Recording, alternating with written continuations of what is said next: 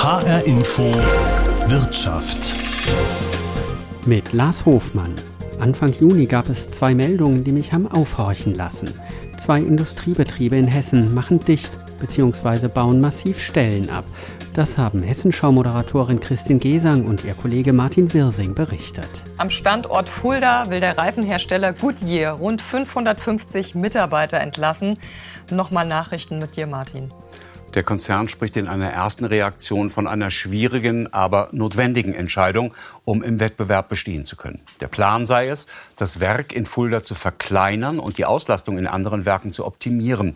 Dazu stünden jetzt noch Gespräche mit der Arbeitnehmervertretung an. Das Werk Fulda beschäftigt knapp 1200 Mitarbeiter und stellt Premiumreifen für Pkw und SUV her. Die traditionsreiche Papierfabrik Glattfelter in Nidda-Oberschmitten in der Wetterau wird vermutlich schon Ende August geschlossen. Fast 200 Beschäftigte sind betroffen und geschockt. Sie wurden darüber von der Geschäftsleitung informiert. Laut der Gewerkschaft IG-BCE hatte der US-Konzern zunächst angekündigt, einen Käufer für die seit 1683 existierende Papierfabrik zu suchen. Die Suche scheint aber erfolglos gewesen zu sein. Und das nach 340 Jahren. Als Begründung werden in beiden Fällen unter anderem gestiegene Kosten genannt, unter anderem für Energie. In dieser Woche gab es dann bei der Papierfabrik Glattfelter in Oberschmitten in der Wetterau nochmal eine Betriebsversammlung. Der Betriebsrat will jetzt alles daran setzen, den Industriebetrieb doch noch irgendwie zu retten. Denn, so der Vorwurf der Arbeitnehmervertreter, der amerikanische Mutterkonzern habe nach mehreren Preiserhöhungen im Zuge der steigenden Energiekosten die Preise vor ein paar Monaten für Kunden nochmal einfach verdoppelt. Daraufhin seien dann die Aufträge weggebrochen auch dass die Preiserhöhung wieder rückgängig gemacht wurde, hat das nicht geändert.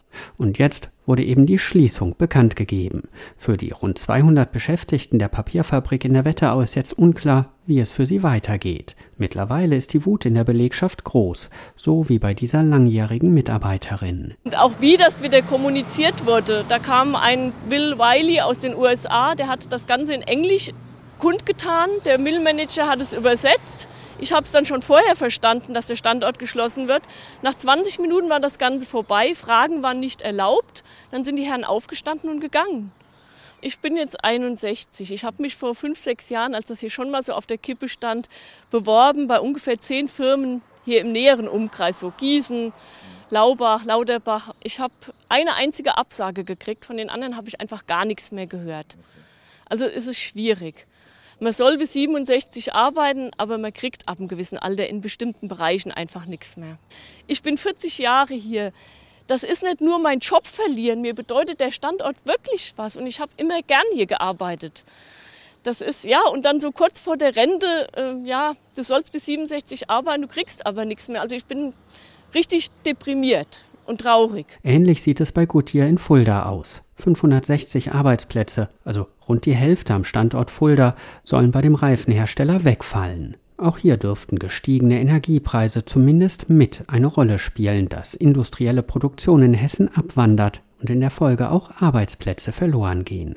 Ich habe deshalb Michael Rudolph vom DGB Hessen Thüringen gefragt, ob das aus seiner Sicht Einzelfälle oder Zufälle sind oder ob sich da aus Sicht der Gewerkschaften etwas zusammenbraut, gerade mit den hohen Energiepreisen und dass zunehmend Industriearbeitsplätze in Hessen verloren gehen könnten. Ja und nein. Man muss immer genau aufpassen. Der hohe Industriestrompreis ist für Betriebe, die im internationalen Wettbewerb äh, stehen, definitiv äh, ein großes Problem und da brauchen wir auch staatliches Handeln, sprich die Subventionierung des äh, Industriestrompreises, sodass wir äh, die internationale Wettbewerbsfähigkeit herstellen und damit auch Arbeit und Einkommen der Kolleginnen und Kollegen sichern.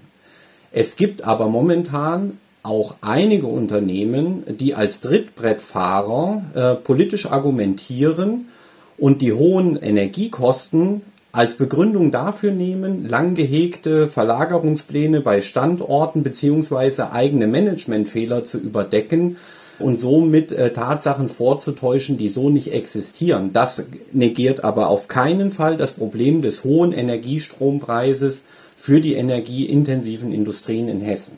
Die hohen Energiepreise treiben äh, viele Industriebetriebe wirklich an den Rand äh, von Schwierigkeiten. Und da müssen wir auch staatlich handeln, um Arbeit und Einkommen äh, der Menschen, die in diesen Bereichen arbeiten, zu sichern. Sagt Michael Rudolph. Was mir auffällt, der Vorsitzende des DGB Hessen Thüringen formuliert ähnliche Forderungen, wie sie aus der Industrie kommen. Der Strompreis, gerade für Industriebetriebe, die für die Produktion viel Strom benötigen, müsse gedeckelt werden.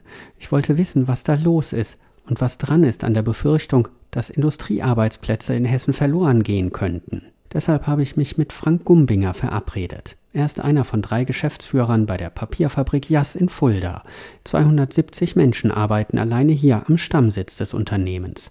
Zusammen mit den anderen Standorten in Thüringen und Polen beschäftigt die Papierfabrik Jass rund 800 Menschen, sagt Frank Gumbinger. Wir produzieren Verpackungspapiere äh, aus 100% Altpapier und äh, sind Teil der Kreislaufwirtschaft äh, hier am Standort in Fulda. Draußen sieht man unter einem Dach äh, riesige äh, Papierrollen. Wie viel von diesem Papier, woraus ja am Ende Wellpappe wird, äh, produzieren Sie hier pro Tag, pro Jahr? Ja, wir produzieren am Tag so, so rund 1500 Tonnen an Papier. Eine Rolle wiegt rund drei Tonnen. Also insofern äh, haben wir einiges vor Ort aus Altpapier, sagen Sie. Es ist aber trotzdem auch ähm, enorme Energie dafür notwendig. Ähm, wie viel Energie brauchen Sie und ähm, vor allem, wo kommt die im Moment her? Ja, wir benötigen Strom, aber auch Gas. Hier am Standort produzieren wir einen Großteil unseres Strombedarfs auch aus Gas. Wir selbst haben auch äh, Dekarbonisierungskonzepte schon erstellt, äh, würden auch gerne mit Grünstrom hier mehr produzieren. Uns äh, fehlt aber dafür die Infrastruktur und das wäre auch ein wichtiger Punkt, wo ja einiges noch zu tun wäre, damit wir auch erfolgreich dekarbonisieren können. Da würden wir vielleicht gleich nochmal drüber sprechen. Sie sagen, Sie brauchen viel Strom, Sie brauchen Gas dafür. Jetzt äh, sind ja im letzten Jahr die Energiepreise explodiert geradezu. Können Sie ungefähr sagen, wie sich das für Sie entwickelt hat? Hat sich das äh, verdoppelt, äh, verdreifacht? Ja, also es war auf jeden Fall eine, eine signifikante äh, Steigerung in den Energiekosten, äh, die wir im letzten Jahr zu verzeichnen hatten. Also eine Ver-X-Fachung an der Stelle. Wir sehen äh, momentan wieder eine rückläufige Entwicklung bei den Energiekosten, aber noch nicht zurück auf dem Niveau, was wir vor dem Ukraine-Krieg hatten. Insofern entwickelt sich daraus schon eine deutliche Dauerbelastung für uns hier am Standort und auch in Deutschland eine Dauerbelastung, ähm, die auch zum Problem werden kann, die vielleicht irgendwann eine Produktion ähm, gar nicht mehr wirtschaftlich werden lässt? Ja, also so weit wollen wir jetzt noch nicht denken. An der Stelle, wir versuchen äh, Lösungen zu finden. Wir versuchen natürlich auch weiterhin den Energiebedarf an der Ursache äh, zu reduzieren, soweit das eben machbar ist und denken hier auch über weitere Optimierungen wie Wärmepumpen und so weiter nach. Aber letztendlich müssen wir uns im Wettbewerbsvergleich auch zu anderen Industrieländern sehen und äh, sehen hier schon, dass wir ja auch zu Skandinavien oder Frankreich doch äh, deutlich höhere Industriestrompreise haben. Und das äh, mindert natürlich unsere Wettbewerbsfähigkeit hier in Deutschland mit der Gefahr hin auch der Deindustrialisierung. Deutschland ähm, gilt in Europa als das Land mit den höchsten ähm, Energiekosten für Unternehmen, auch ähm, für den Industriestrom. Es äh, gibt ja jetzt seit äh, einiger Zeit schon eine Diskussion darum, diesen Industriestrom zu deckeln. Ein Preis von vier Cent, von sechs Cent pro Kilowattstunde ist da im Gespräch. Gespräch. Äh, wäre das aus Ihrer Sicht sinnvoll? Ja, aus unserer Sicht wäre das durchaus äh, sinnvoll, um letztendlich dadurch die Wettbewerbsfähigkeit auch gerade in unserer Branche abzusichern, mehr als äh, Brückenstrompreis und nicht als Dauerlösung aber möchte noch mal auf das Thema Infrastruktur hinweisen. Ohne letztendlich den entsprechenden Stromanschluss äh, bringt uns auch ein Industriestrompreis recht wenig. Was heißt das? Ohne einen entsprechenden Anschluss bringt Ihnen der Industriestrompreis wenig, weil Sie grünen Strom, vielleicht Strom, der aus Windenergie äh, gewonnen wird, äh, gar nicht hier bis in die Produktion bekommen? Exakt, also es müssen die Leitungskapazitäten in Deutschland, die großen Stromtrassen, Autobahnen ausgebaut werden. Auch die Anschlüsse hin zu den Industriegebieten müssen, äh, die Trafos, die Umspannwerke erweitert werden. Letztendlich muss die Kapazität auf den Leitungen größer werden. Das ist in einigen Bereichen nicht vorhanden und das vermindert natürlich die Alternativen für die Unternehmen zum Einsatz auch für Grünstrom und, und andere Möglichkeiten. Eine andere Möglichkeit ist, Sie haben es eben schon angedeutet, dass Sie selber effizienter werden, dass Sie weniger Energie äh, verbrauchen bei der Produktion. Wärmepumpen haben Sie angesprochen. Was haben Sie denn noch im Moment für Möglichkeiten, um wirklich Ihren Energiebedarf weiter zu senken? Ja, also wir haben ein Energiemanagement und im Rahmen des Energiemanagements haben wir eine ganze Reihe von Maßnahmen eben definiert, die wir sukzessive äh, prüfen, auch Kosten-Nutzen äh, abwägen und dann äh, zur Umsetzung bringen. Wärmepumpe ist eben ein Beispiel, wie sich äh, für Industrieunternehmen in den letzten Jahren auch technologische Entwicklungen ergeben haben, die es durchaus interessant machen können, hier äh, weiterhin den Primärenergiebedarf zu reduzieren. Haben Sie da die gleichen Probleme wie jeder Hausbesitzer, der privat im Moment kaum an eine Wärmepumpe rankommt oder auch nicht an die Handwerker, die sie dann einbauen können? Ja, das können wir leider exakt äh, so auch unterschreiben. Den Fachkräftemangel spüren wir auf der Zuliefererseite äh, genauso. Und das ist leider eine traurige Entwicklung. Jetzt gibt es ja auch noch andere Ansätze. Äh, gerade in dieser Woche hat Bundeswirtschaftsminister Habeck sogenannte Klimaschutzverträge angekündigt. Seit Anfang der Woche können Unternehmen in so einem ersten Verfahren Anträge stellen, wenn sie ihre Produktion klimafreundlicher umgestalten und ähm, können dann über 15 Jahre staatlich gefördert werden. Klimaschutzverträge sind über einen Zeitraum von 15 Jahren eine Vereinbarung mit den verschiedenen Industrieunternehmen, dass die höheren Kosten durch klimaneutrale Produktion in einer Grenzkostenrechnung erstattet werden können. Wir haben einen mittleren zweistelligen Milliardenbetrag über diese 15 Jahre im Haushalt reserviert. Das äh, Instrument ist nochmal geöffnet worden. Wir haben es mittelstandsfreundlich gemacht. Die Eintrittsschwelle für Unternehmen beträgt 10 Kilotonnen CO2-Ausstoß jährlich. Das sind sozusagen mittelständische Glas- oder Zementproduzenten. Ähm, wir zielen natürlich auf die, die besonders emissionsintensiv sind. Das ist dann eben Stahl, das ist Zement, das ist die chemische Industrie, das ist äh, Glas, das ist Papier. Also es geht nicht nur um die ganz großen industriellen Schwergewichte Deutschlands, sondern möglichst breite Teilnahme auch in den deutschen Mittelstand hinein. Jetzt hat man zwei Monate Zeit, äh, sich für diesen ersten Schritt erstmal anzumelden, um dann am Ende ähm, ausgewählt werden zu können für so eine Förderung. Haben Sie die Anträge schon ausgedruckt, schon ähm, ausgefüllt? Kommt das für Sie in Frage? Ja, also wir haben die Anträge noch nicht ausgefüllt, aber wir äh, prüfen derzeit die Anträge und äh, werden uns äh, sicherlich sehr intensiv damit auseinandersetzen. Man muss aber aufpassen, es geht hier auch nicht nur darum, dass, dass man mögliche Mehrkosten gefördert bekommt. Es kann, äh, ist auch an eine ganze Reihe von Bedingungen geknüpft, die im Endeffekt auch noch nicht alle transparent vorliegen.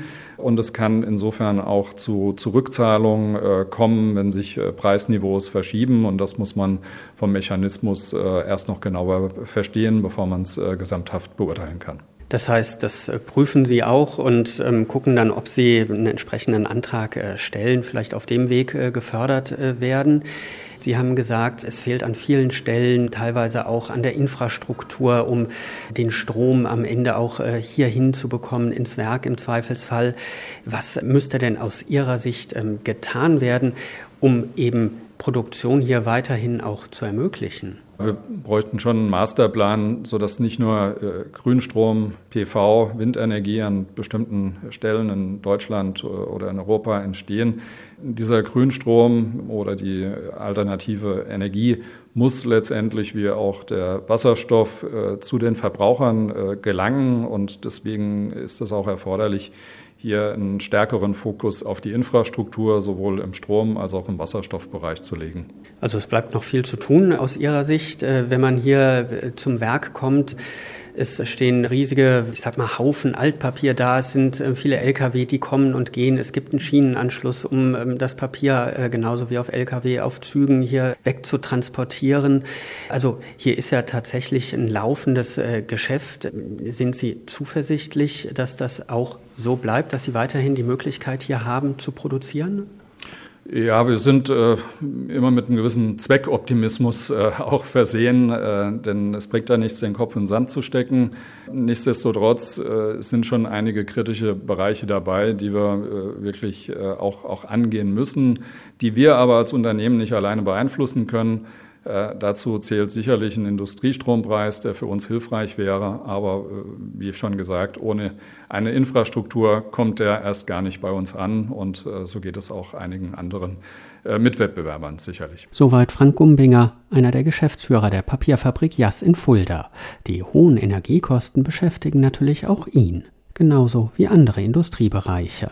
Die chemische Industrie etwa. Sie gehört zu den großen Industriebranchen in Hessen.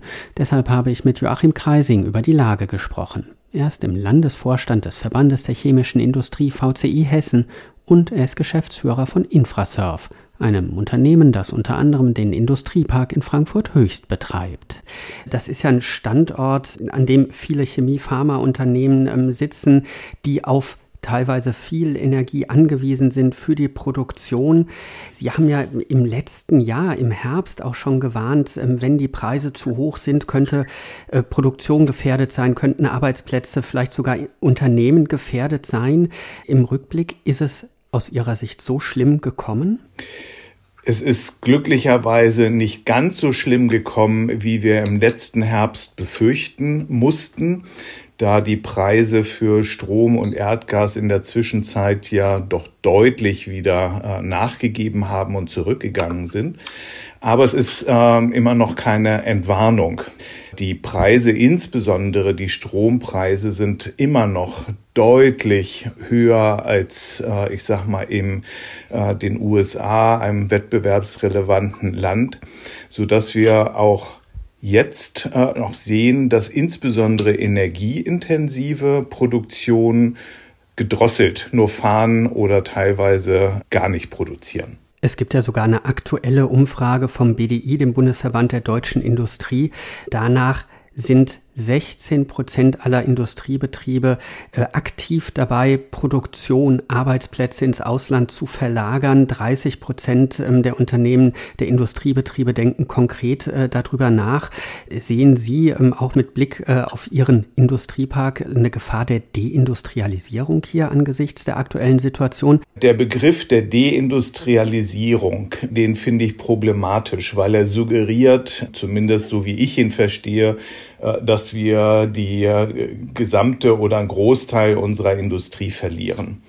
Und wenn wir als Industrie, als Unternehmen die Situation zu schwarz malen und es dann nicht, äh, ich sage mal, ganz so schlimm kommt, dann verlieren wir irgendwann Glaubwürdigkeit. Was ich aber sehr wohl sehe und insofern sehe ich auch bei uns die Situation, wie sie, ich sage mal, von der Umfrage des BDI beschrieben wird. Äh, ja, es gibt Unternehmen, die klar Produktion, wenn sie es heute schon können, ins Ausland verlagern. Unsere Unternehmen am Standort sind meist internationale Unternehmen, die auch in anderen Regionen Produktionsanlagen haben. Und äh, wenn Sie Produktionsanlagen für die gleichen Produkte haben, dann verlagern Sie heute schon äh, diese Produktion. Das gilt nicht für alle chemischen äh, Unternehmen, nicht für die gesamte chemische Industrie, aber eben für den Teil, der besonders energieintensiv ist. Es gibt ja schon seit jetzt mehreren ähm, Monaten eine Diskussion um einen Industriestrompreisdeckel. Sie haben es ja eben auch angedeutet, Industriestrom ist in anderen europäischen Ländern, in den USA, deutlich äh, billiger als äh, hier in Deutschland. Würde das Ihnen im Industriepark helfen? Ja, das würde mit Sicherheit äh, sehr, sehr deutlich helfen. Und äh, insofern äh, sind wir und auch als äh, Verband der chemischen Industrie begrüßen wir diese Initiative äh, Einführung eines Industriestrompreises sehr.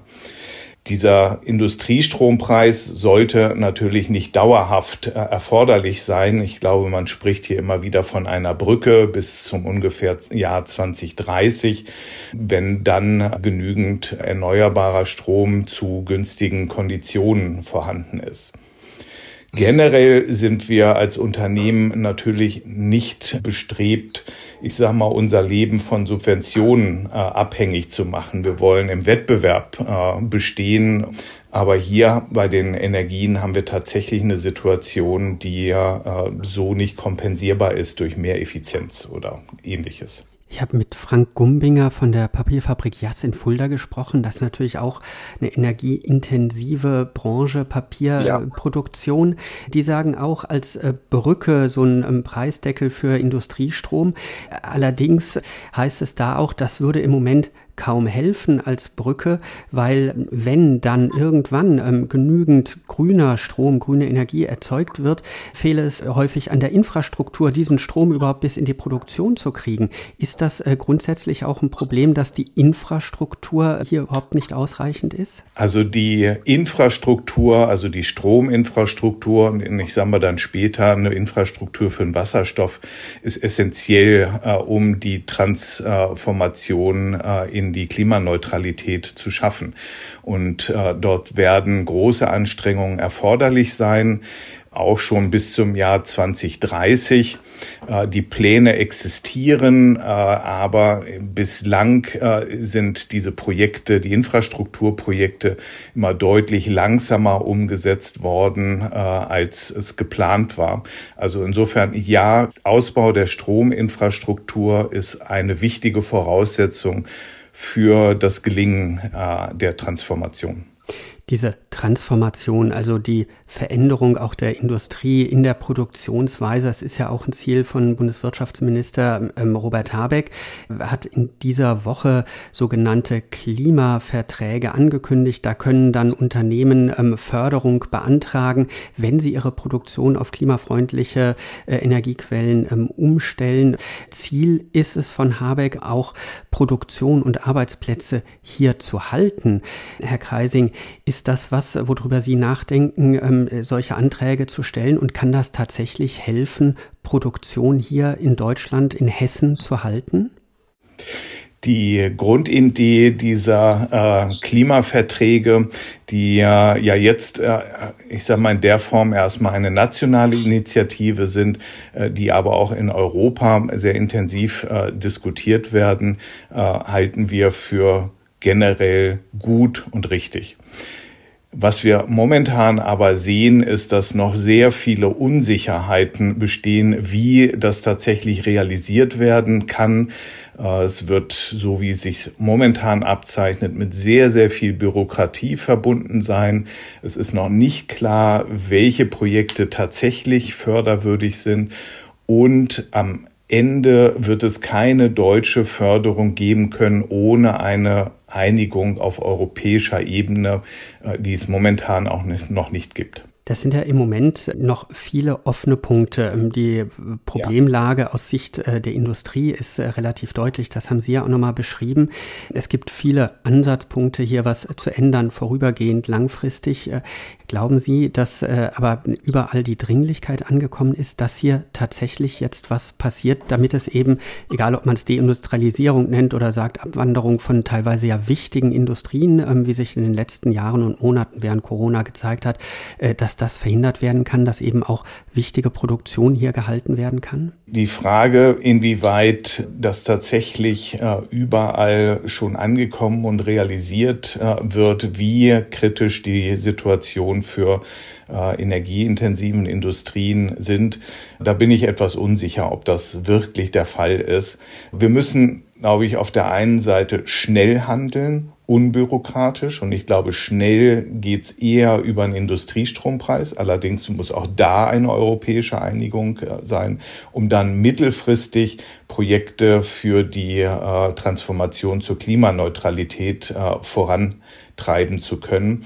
Wenn wir sehen, wie in einigen großen Chemieunternehmen bereits heute, und es ist auch teilweise kommuniziert, die BASF hat kommuniziert, dass sie die Ammoniakherstellung einstellt in Ludwigshafen, dass sie ein wichtiges Kunststoffvorprodukt TDI die Produktion einstellt, dann sind das dramatische Signale, aber in der Öffentlichkeit werden sie wenig wahrgenommen, weil es nicht eins zu eins mit großer Arbeitslosigkeit verbunden ist. Das liegt äh, daran, äh, dass äh, diese Produktionen nicht unbedingt besonders personalintensiv sind. Das sind wichtige Wertschöpfungsketten. Aber ein Einstellen von einzelnen Produktionsbetrieben führt nicht sofort zu großer Arbeitslosigkeit. Und dieser schleichende Prozess, und es wird ein schleichender Prozess sein, der ist halt mit der besonderen Gefahr verbunden, dass man nicht die Auswirkungen wirklich sofort sieht, sondern die Auswirkungen kommen über Jahre äh, verzögert. Das gefährdet natürlich eine schnelle und äh, deutliche Gegensteuern. Sie sagen, ja. bei solchen Produkten Ammoniak merkt man das als Normalbürger, sage ich es einfach mal, vielleicht gar nicht so schnell. Aber ein anderer Bereich, wo man es im Moment ja massiv äh, spürt, ist bei den Arzneimitteln. Hier herrscht ja schon länger ähm, eine massive Knappheit und ähm, ja. große Teile der Produktion sind in den letzten Jahren ins Ausland verlagert worden. Ist das sowas wie ein warnendes Beispiel? Das ist sicherlich ein sehr gutes warnendes Beispiel, auch wenn die Gründe für die Abwanderung in in dem Fall nicht so eins zu eins äh, mit den äh, Energiepreisen zusammenhingen. Aber wir sehen eben, dass äh, es in Europa nur noch ein einziges Werk gibt, was Antibiotika herstellt. Das vorletzte Weinhöchst ist vor einigen Jahren auch musste geschlossen werden, weil äh, aus anderen Ländern, China, Indien, äh, zu sehr, sehr niedrigen Preisen die Produkte auf den Markt äh, geworfen wurden. Und jetzt sehen wir die Abhängigkeit, die wir eben von ganz wenigen Produzenten in nicht einfachen Ländern haben. Sagt Joachim Kreising. Geschäftsführer von Infrasurf, also dem Betreiber des Industrieparks Höchst und Mitglied im Landesvorstand des Verbandes der chemischen Industrie VCI Hessen. Zurück zu Michael Rudolph, dem Vorsitzenden des DGB Hessen Thüringen. Auch er fordert einen gedeckelten Industriestrompreis, vor allem um Arbeitsplätze zu sichern. Ja, das ist unumgänglich, kann aus unserer Sicht aber nur vorübergehend sein. Also wir müssen dann durch den schnellen Zubau erneuerbarer Energien, die wesentlich günstiger sind als der Strom, der auf Gasbasis hergestellt werden, auszubauen und somit mittelfristig wieder zu einem wettbewerbsfähigen Strompreis zu kommen. Aber in der Zwischenzeit brauchen wir so eine Subvention. Was wir als Gewerkschaften aber fordern, ist es, dass das an Bedingungen geknüpft wird. Es kann nicht sein, dass Unternehmen dann diesen äh, bezuschussten Strompreis mitnehmen und gleichzeitig aber Beschäftigung abbauen. Das heißt, es muss eine Beschäftigungsgarantie geben, eine Standortgarantie und aus unserer Sicht auch die Garantie dafür, dass ordentliche, nämlich tarifliche Löhne gezahlt werden in den Unternehmen. Jetzt äh, gibt es ja aber auch Stimmen gerade von Seiten der Wirtschaftsweisen, dem Sachverständigenrat, der die Bundesregierung ja teilweise auch äh, berät in Wirtschaftsfragen. Da heißt es, so ein Strompreisdeckel für die Industrie sei überhaupt nicht sinnvoll. Das würde nur einen notwendigen Strukturwandel hinauszögern. Da sei es sinnvoller, jetzt neue Geschäftsideen, ähm, neue Geschäftsmodelle zu entwickeln und die Produktion schneller auf klimafreundliche Produktion umzustellen, ähm, anstatt jetzt den Strompreis äh, zu subventionieren. Und ähm, da müsse man dann auch in Kauf nehmen, dass bestimmte Produkte hier nicht mehr hergestellt werden können, dass vielleicht auch vorübergehend Arbeitsplätze verloren gehen können. Das ist für Sie äh, kein Weg? Na, Im Kern ähm, haben Sie mit der Betrachtungsweise recht. Was wir aber als Gewerkschaften nicht wollen, äh, sind an der Stelle die harten sozialen Brüche. Und wir glauben schon, dass man diesen Wandel der Industrie aus der jetzigen Industrie heraus äh, gestalten kann. Dafür muss man aber mit Investitionen reingehen, beispielsweise dem subventionierten äh, Energiestrompreis. Und wir schlagen schon vor, den dann auch an die Bedingungen zu knüpfen, dass die Unternehmen einen Plan nachweisen müssen, wie sie eben den Wandel in ihrer Produktion ökologisch und sozial nachhaltig hinbekommen. Erst dann bekommen sie die Subvention.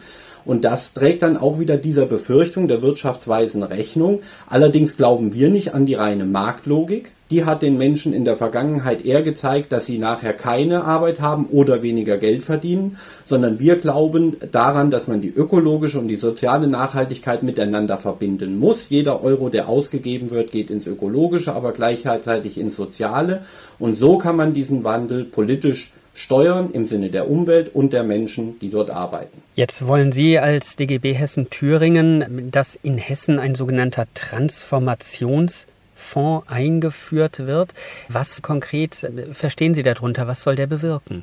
Mit dem Vorschlag für einen Transformationsfonds, den wir vorstellen werden, äh, verfolgen wir genau die gleiche Idee. Der Wandel ist nicht dadurch erreichbar, dass ich einfach nur Ziele und Grenzwerte vorgebe, sondern der Wandel ist dadurch möglich, indem ich ihn gestalte und vorantreibe. Und dafür müssen Mittel äh, frei gemacht werden. Ähm, andere Länder wie das Saarland, Bremen, Berlin, auch Niedersachsen haben längst unter Beweis gestellt, dass sie so handeln. Gucken Sie in die äh, Kohleregionen im Westen und im Osten. Dort wird der Wandel gestaltet, ökologisch und sozial, mit Mitteln zur Förderung erneuerbarer Energie, äh, Energiedämmung, Ausbau Ladeinfrastruktur etc. pp. Und das wollen wir auch für Hessen. Weil für uns ist klar, Industriearbeit sichern, ökologisch nachhaltig und sozial nachhaltig geht nur dann, wenn wir da rein auch investieren. Und dafür brauchen wir diesen Fonds, der eben auch an die gleichen Bedingungen geknüpft sein muss, wie die, die ich für den Industriestrompreis genannt habe, nämlich Beschäftigungsgarantie, Beschäftigungssicheren und das äh, Bezahlen anständiger Löhne sagt Michael Rudolph, Vorsitzender des DGB Hessen Thüringen. Mir ist klar geworden, die Industrie ist vielfach unter Druck weil die Energiekosten hoch sind, weil der Wettbewerb aus dem Ausland hart ist und gerade die Produktion, die viel Energie verschlingt, klimafreundlicher werden muss. Das kostet zum einen Geld und zum anderen ist dafür grüne Energie notwendig. Aber all das betrifft nicht nur die großen Industriebetriebe wie die Papierfabrik Jass in Fulda oder riesige Industriekonzerne, sondern auch die zigtausend kleinen und mittelständischen Betriebe in Hessen und Deutschland, die die unterschiedlichsten Produkte herstellen und dafür natürlich auch Energie brauchen. Ich wollte wissen, wie es hier aussieht. Deshalb habe ich mich mit Caroline Buchsteiner-Pohl verabredet. Sie ist eine von drei Geschäftsführerinnen bei Bröking Plastex in Griesheim bei Darmstadt.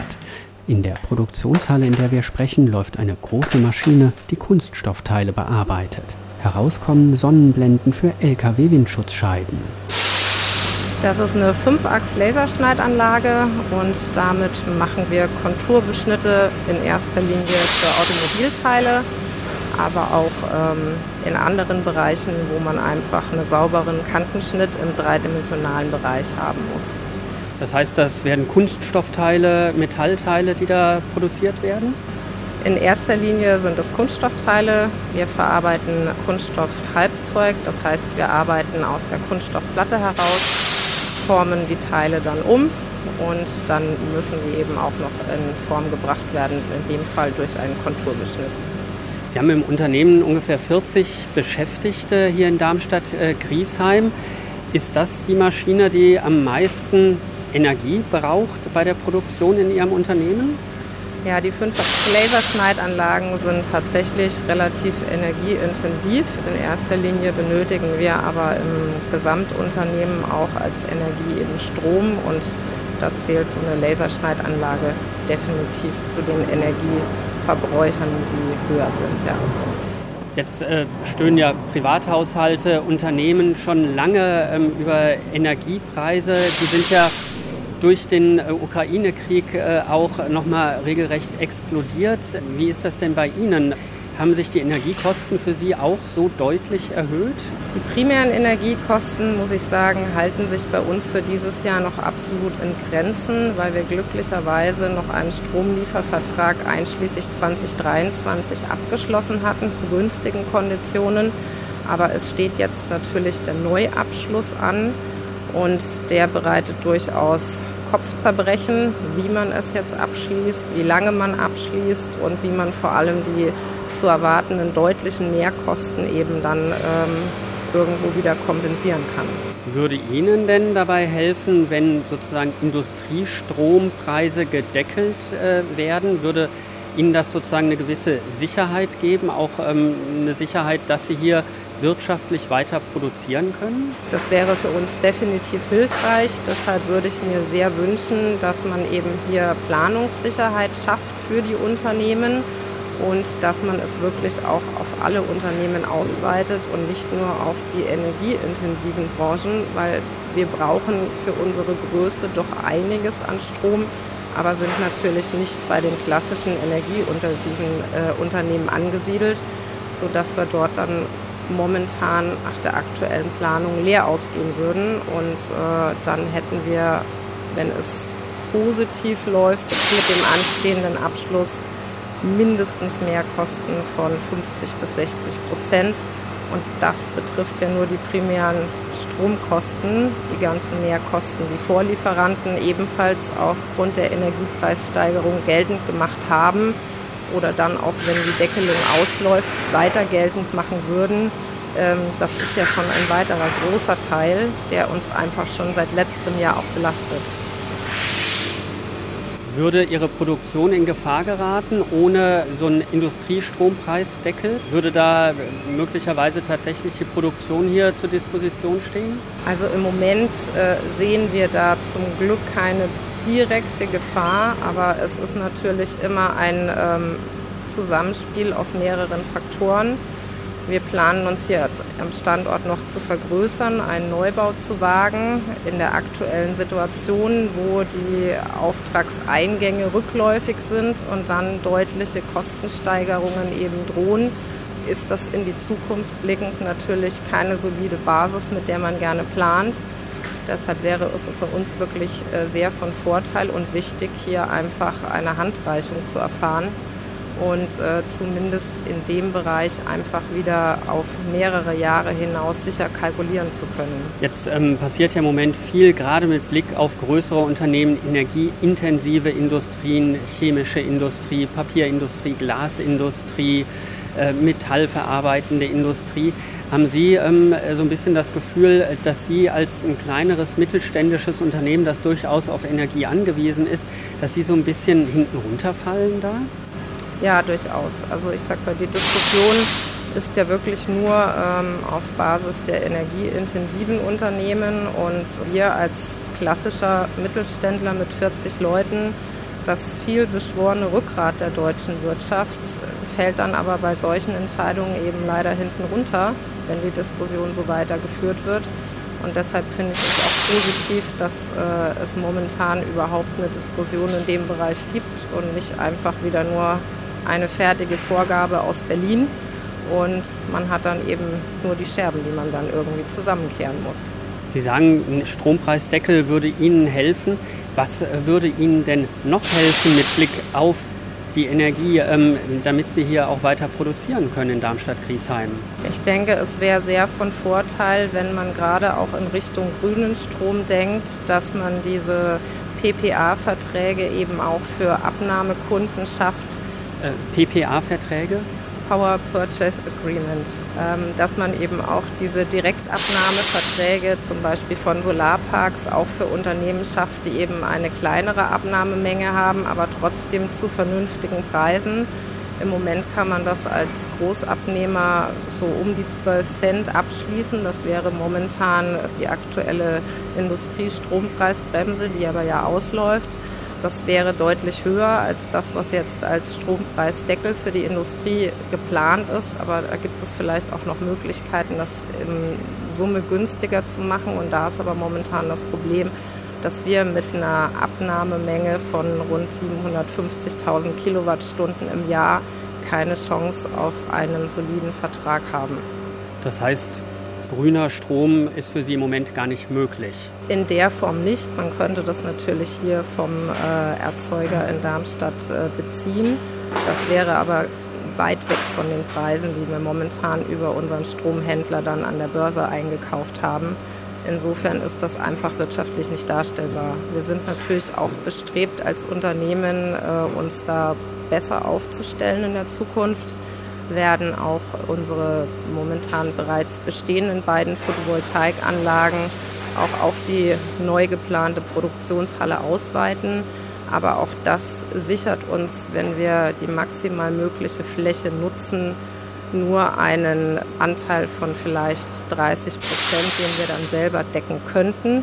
Und das ist natürlich auch wieder mit hohen Investitionskosten verbunden, die erstmal gestemmt werden müssen. Sagt Caroline Buchsteiner-Pohl, Geschäftsführerin von Bröking Plastex in Griesheim bei Darmstadt einem Unternehmen mit 40 Beschäftigten. Auch sie ist auf Energie angewiesen und sieht noch viele Probleme beim Umstieg auf grüne Energie, um die Produktion klimafreundlicher zu gestalten. Dabei wird hier schon einiges getan. Aber große und kleine produzierende Betriebe sind darauf angewiesen, dass sie bezahlbare Energie haben. Sonst könnten tatsächlich Arbeitsplätze und Unternehmen in Hessen verloren gehen. Entscheidend dürfte dabei sein, wie schnell gehandelt wird und ob der Umstieg auf alternative Energien gelingt. Und da sind, so habe ich den Eindruck gewonnen, noch immer viele Fragen ungeklärt. Das war es schon wieder in der Sendung H-Info Wirtschaft. Mein Name ist Lars Hofmann.